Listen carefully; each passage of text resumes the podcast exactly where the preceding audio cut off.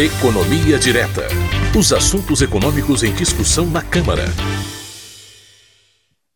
Bom, você já sabe, toda terça-feira no painel eletrônico você tem o quadro Economia Direta com o economista Fernando Gomes, é, servidor da Câmara dos Deputados, que traz uma análise sobre os principais pontos, pontos que os deputados estão debatendo ao longo da semana na Câmara dos Deputados. Oi, Fernando, tudo bem com você?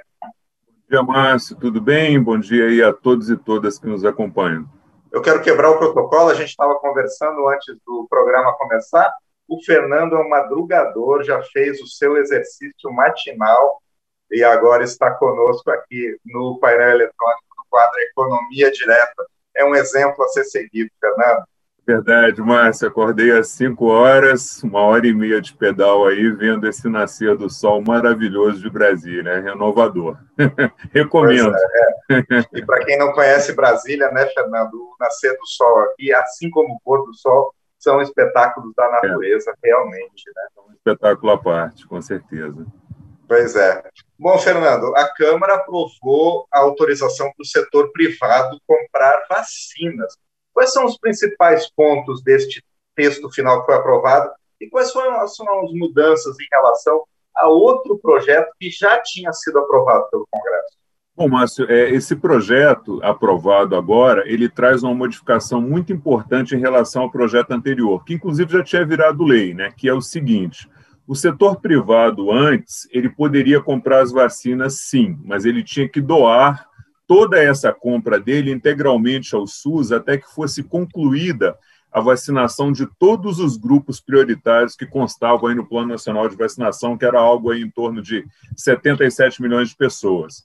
Só depois que todos esses grupos fossem vacinados é que as empresas poderiam usar a metade do estoque que sobrasse para vacinar seus empregados e a outra metade elas ainda teriam que doar para o SUS também. Esse novo projeto, que foi ao Senado e foi aprovado agora, o Senado fez algumas modificações e essa exigência de haver a vacinação dos grupos prioritários com a doação das vacinas, ela caiu. O que, que ficou? Ficou que a exigência de que as doses adquiridas pelo setor privado, é, 50% tem que ser doada para o SUS e as outras 50% a, a empresa pode usar para vacinar seus funcionários. Essa vacinação e outras questões, incluindo a compra das vacinas, vão ter que observar algumas condições também. Que condições são essas? Vamos lá.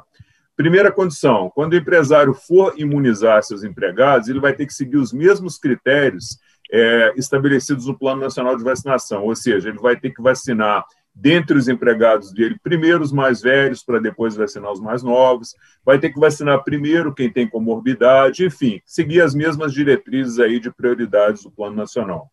Uma outra novidade também que foi incluída pelo Senado é que essas empresas, além de vacinar seus funcionários, se elas quiserem, elas vão poder vacinar também os seus colaboradores, estagiários, autônomos e empregados de empresas que prestem serviços à empresa que comprar a vacina. Outro ponto importante que o projeto estabelece é essas empresas vão poder comprar essas vacinas, é, mesmo que elas não tenham a aprovação da Anvisa. Mas como é que vai funcionar isso? Né? Comprar sem aprovação da Anvisa? Sim, foi aberta uma exceção aí de que as empresas vão poder comprar sem aprovação da Anvisa, desde que tenha sido aprovado por um órgão similar à Anvisa de outro país e que esse órgão seja reconhecido aí pela Organização Mundial de Saúde. É, além disso, o projeto estabeleceu um outro ponto importante para evitar a concorrência entre setor público e setor privado, que quando as vacinas forem compradas de laboratórios que já venderam vacinas para o governo federal, os laboratórios vão ter primeiro que cumprir integralmente o contrato com o Ministério, entregar todas as vacinas, para depois poder fazer a venda para o setor privado. Um exemplo aqui: uma empresa está negociando um milhão de vacinas com a AstraZeneca mas a AstraZeneca tem um contrato de 5 milhões com o Ministério da Saúde. Depois que ela entregar 5 milhões de doses é, ao Ministério da Saúde, é que ela vai poder vender e entregar para o setor público. Né? E, por fim, uma, uma outra medida, um outro ponto importante que foi aprovado é a possibilidade aí de que sindicatos e associações também possam comprar as vacinas para vacinar seus associados e cooperados, desde que seguindo também os critérios do Plano Nacional de Vacinação. E agora, Fernando, quais são as vantagens desse novo projeto para a população? Pois é, Márcio, esse é um ponto que foi polêmico, né? É, a aprovação ela não foi tranquila, foram apresentados muitos destaques durante a votação e houve uma divergência de opiniões aí quanto às vantagens ou desvantagens que esse projeto pode trazer para a população. Quem foi favorável defendeu que os critérios estabelecidos no projeto, como, por exemplo, a empresa ter que seguir as diretrizes do Plano Nacional para vacinar seus empregados, possibilitaria que não houvesse aí um fura-fila na hora da vacinação. Quem é favorável também defendeu que essa trava colocada de que um laboratório só pode vender e entregar as vacinas ao setor privado depois que tiverem sido cumpridos todos os contratos e entregue as vacinas ao setor público, isso aí também eliminaria uma concorrência desleal é, do setor privado em relação ao setor público. Mas você teve os argumentos contrários também de quem não concorda com o projeto. Né? Quem é contrário argumentou que essas compras é, elas deveriam ser feitas exclusivamente pelo Ministério da Saúde, que não deveria haver uma interferência aí do setor privado, para que não houvesse é, nenhum privilégio financeiro para quem tem uma situação financeira melhor na hora de ser vacinado. Né? Quem é contrário também defendeu que a culpa no atraso da vacinação se deve a uma conduta do governo, é, em especial do presidente da República, que não teria feito as compras com antecedência, que se essas compras tivessem sido feitas com antecedência, não haveria nem a necessidade desse tema estar sendo discutido. E se argumentou também, né, a oposição, que era contrária ao projeto, que em nenhum lugar do mundo ainda se fez isso, de permitir que o setor privado compre vacinas, porque na avaliação é, de quem é contrário, isso não, não resolveria o problema. Né? É, quem foi favorável argumentou exatamente o contrário, né, que o Brasil está inovando, trazendo uma possibilidade a mais para a vacinação e que é, essa mudança pode, inclusive, passar a ser copiada por outros países a partir de agora. Né? Como você pode ver, mas são dois pontos de vista aí bem diferentes, bem distintos sobre essa medida, né? E aqui é sempre importante a gente dizer que, na maioria dos temas, econômicos ou não, existem pelo menos duas formas de você ver a questão, que foi o que ocorreu nesse projeto, e a gente busca trazer aqui os dois lados, para que o ouvinte possa conhecer, possa avaliar a informação e que ele mesmo forme a sua opinião se foi vantajoso ou se não foi vantajoso. Esse é o espírito do jornalismo mesmo, Fernando Donas, exatamente. Bom, a Câmara dos Deputados também promoveu a aprovação final do Programa Emergencial de Retomada do Setor de Eventos, incorporando modificações aprovadas no Senado. É, todo mundo diz que o setor de eventos está entre os primeiros a foi um dos primeiros a, a, a ser prejudicado pela pandemia, vai ser um dos últimos a sair. Quais são as principais modificações do Senado e que foram avalizados pela Câmara? É, é isso mesmo, mas setor de eventos, juntamente com o setor de turismo, são os setores que mais têm sofrido com a pandemia, porque são setores que precisam basicamente de aglomeração e de deslocamento para poderem funcionar, né? É, então vamos lá. É, esse texto ele já havia sido aprovado aqui na Câmara, depois seguiu para o Senado, teve algumas modificações lá e voltou incorporando é, essas modificações para serem avaliadas novamente pela Câmara. E o que é que o Senado incluiu em relação ao texto anterior? Uma das mudanças foi a criação de uma indenização para as empresas do setor que tiveram redução superior a 50%, ou seja, uma perda de mais de 50% no seu faturamento. É, e essa indenização ela fica limitada a 2,5 bilhões de reais. O que, que isso quer dizer? Que todas as indenizações que forem pagas a todas as empresas desse setor, elas têm um limite, que é 2,5 bilhões de reais.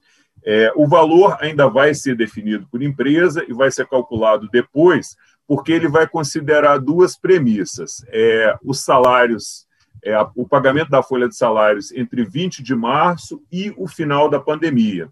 Esse final da pandemia ele vai ser definido pelo Ministério da Saúde. Então, essa indenização ela só deve ser paga quando a pandemia acabar. Outro ponto interessante, é, também aprovado lá no Senado e que veio para a Câmara, é que já foi indicada a fonte para custear essa despesa, que é a emissão de títulos públicos pelo Tesouro Nacional.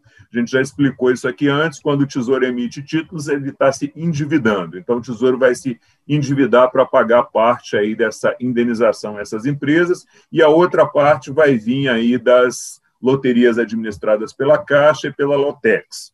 Outro ponto que foi incluído pelos senadores é de que os bufês sociais infantis também passam a fazer parte do rol de setores beneficiados e também foram incluídas aí as atividades indiretas ligadas ao setor da cultura. Só para lembrar, Márcio, os principais setores beneficiados, além desses que a gente falou agora, são os setores de hotelaria, cinema, casa de eventos, casas noturnas, espetáculos, parques temáticos e empresas que promovam feiras, shows, e entrou daí entrou aí também é, o pessoal dos eventos esportivos. Então, esses são os setores aí que serão beneficiados pela medida. Então, na versão final desse projeto aprovado com essas incorporações, Senado, quais são os principais benefícios aprovados para todos esses setores, Senado? É, ok, mas são esses que a gente citou, né? Esses que a gente citou que vieram é, com, com modificações do Senado e permanecem os que já tinham sido aprovados anteriormente pela Câmara, né? Por exemplo, você zerar as alíquotas do PiscoFins e da CSLL por 60 meses, ou seja, durante cinco anos as empresas de eventos não vão ter que pagar esses dois impostos. É, a possibilidade de parcelamento das dívidas junto ao governo federal, junto à Procuradoria-Geral da Fazenda Nacional, com descontos que podem ir até 70% e prazo aí de mais ou menos 140 meses para pagar. Foi mantida também, é, foi feita a prorrogação daquele programa emergencial de manutenção do emprego e renda, que é aquele programa do governo federal que garante uma parte do seguro-desemprego ao trabalhador que teve o contrato de trabalho suspenso ou a remuneração reduzida. É, essa prorrogação vai ao, até o final do ano e até agora ela só foi estendida para esse setor. Né? É, e outra, outra medida também que já estava prevista é, são as linhas de crédito para essas empresas com garantia da União. Então, se houver uma inadimplência, a União garante ao, ao pagamento, o pagamento é, desses empréstimos a, aos bancos. Né? E lembrando, como a gente falou antes, né, Márcio, que esse setor, juntamente com o de turismo, foi um dos que mais sofreu e realmente é, precisa de ajuda. A estimativa é que no ano passado tenham sido perdidos cerca de 450 mil a 500 mil postos de trabalho e prejuízo de cerca de 90 bilhões de reais aí. O setor que realmente está precisando de ajuda. Pois é, Fernando.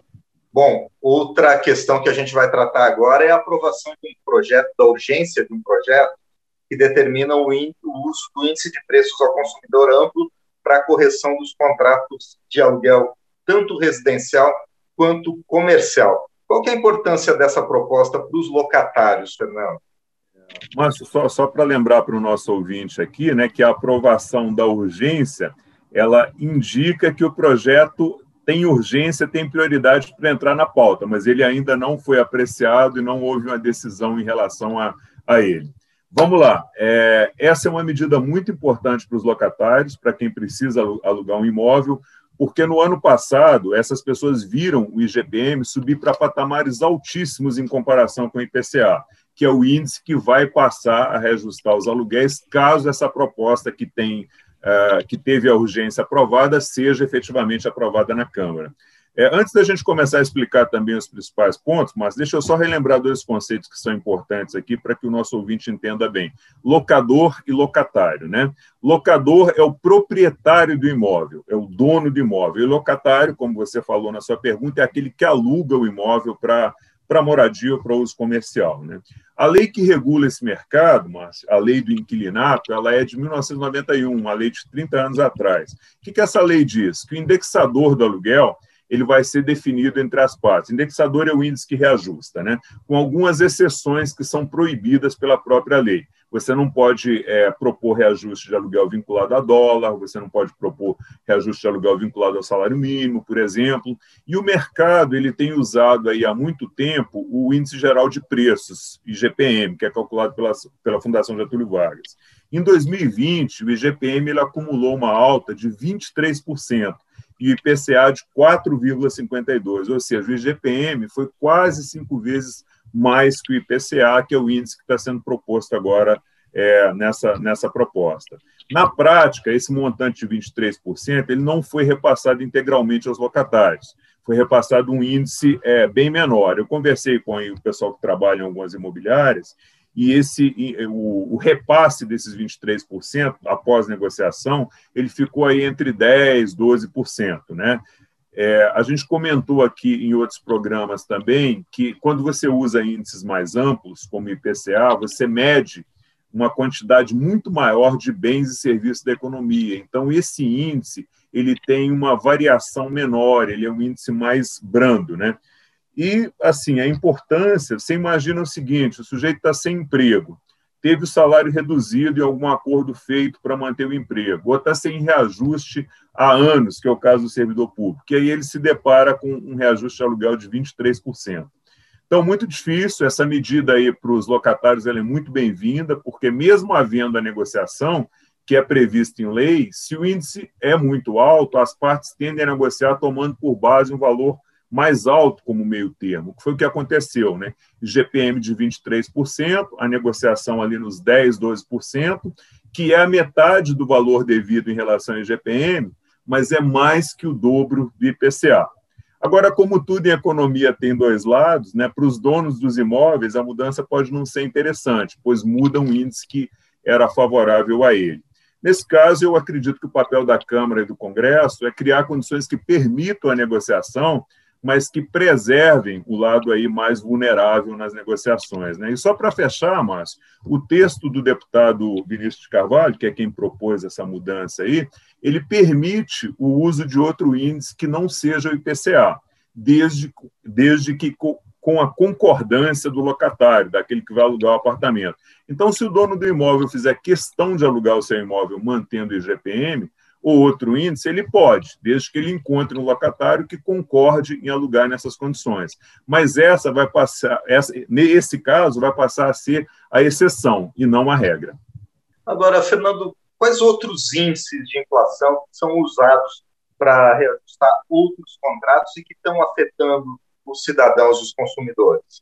É, pois é, Márcio, esse problema que está acontecendo na área de aluguéis, ele está ocorrendo também na área de habitação. É, é um problema muito parecido quando ah, alguém compra o imóvel na planta, que é uma modalidade muito usada por quem quer comprar um imóvel, porque você começa a pagar o imóvel antes do início da construção, com três, quatro anos de antecedência, e não tem taxa de juros nesse período. Você tem somente um índice que corrige as prestações mensalmente e o saldo devedor também, que é o INCC. Índice Nacional da Construção Civil. Nós comentamos sobre esse índice também aqui em outro programa, que é um índice mais focalizado, né? ele mede os preços dos itens da construção civil e, por isso, ele tende a ser mais elevado que o IPCA, que é um índice mais amplo. E é exatamente isso que aconteceu na prática. Né? O IPCA, nos últimos 12 meses, ele ficou em 6%, e o INCC que corrige esses contratos, ele ficou em 11,95%, sendo que ele subiu 2% só no último mês. Então, de março de 2020 a março de 2021, o INCC subiu o dobro do IPCA. Aqui ocorre o mesmo problema. O sujeito comprou um imóvel na planta, deu, às vezes, toda a poupança que ele tinha de entrada, e aí ele fica desempregado, ou tem redução de salário, ou está sem reajuste há muito tempo. E começa a ver a sua prestação e o seu saldo devedor dispararem. É uma situação muito difícil, né? E nesse caso envolve valores bem maiores que os aluguéis, que a gente está falando da compra de imóvel. E pela lei que rege a compra e venda de imóveis, atualmente, se o comprador não conseguir pagar as parcelas, a construtora pode reter 50% do sinal que foi dado pelo comprador. O comprador perde esses 50% se ele não conseguir pagar. E essa inadimplência, essa falta de pagamento, ela está ocorrendo por uma situação de, de anormalidade, ela está ocorrendo por causa da pandemia, né? E ela leva a esses dois efeitos: a perda do emprego, a redução salarial e uma inflação do setor aumentando de uma forma desproporcional a renda das pessoas, né? Isso pode tornar a dívida impagável para muita gente, com risco de perda dos valores pagos a título de sinal repetindo aqui mais uma vez que grande parte dos compradores desses imóveis são trabalhadores, são empregados, que estão enfrentando um momento muito difícil nessa pandemia, com perda de emprego e reduções ou congelamentos salariais. Acho que é um problema que o Congresso deve avaliar também, porque é um problema muito similar à questão dos índices que, que reajustam os aluguéis, e com um agravante a possibilidade de perda de sinal pelos compradores, ou seja, perda de parte de uma poupança muitas vezes construída ao longo de anos. Então, seria importante buscar um equilíbrio aqui que não prejudique as construtoras, que não inviabilize os negócios, mas que preserve aí a parte mais vulnerável nesses contratos. Então, é um tema tão ou mais sensível quanto a questão dos aluguéis em função desses índices de inflação que estão subindo aí em proporções é, muito além do que a gente esperava. Com certeza. E a negociação, no final das contas, pode trazer vantagem para os dois lados, porque muitas vezes é melhor para o locador ter um imóvel locado, mesmo com um valor menor, do que ter um imóvel vazio e não, não ter o seu locatário. Com Bom, certeza, muito bem, Márcio. É. Isso vale para as duas situações, vale nessa negociação locador-locatário e vale também para essa negociação, uma possível negociação entre empresas e, e compradores de imóveis na planta, porque se todo mundo começar a não pagar também, você inviabiliza o negócio da empresa. Exatamente, com certeza. Muito bem, Fernando. Mais uma vez eu quero agradecer por suas explicações aqui e na próxima terça a gente volta a se falar. Ok, Márcio, obrigado. Um abraço para você, boa semana e até terça que vem. Um abraço para todos e todas.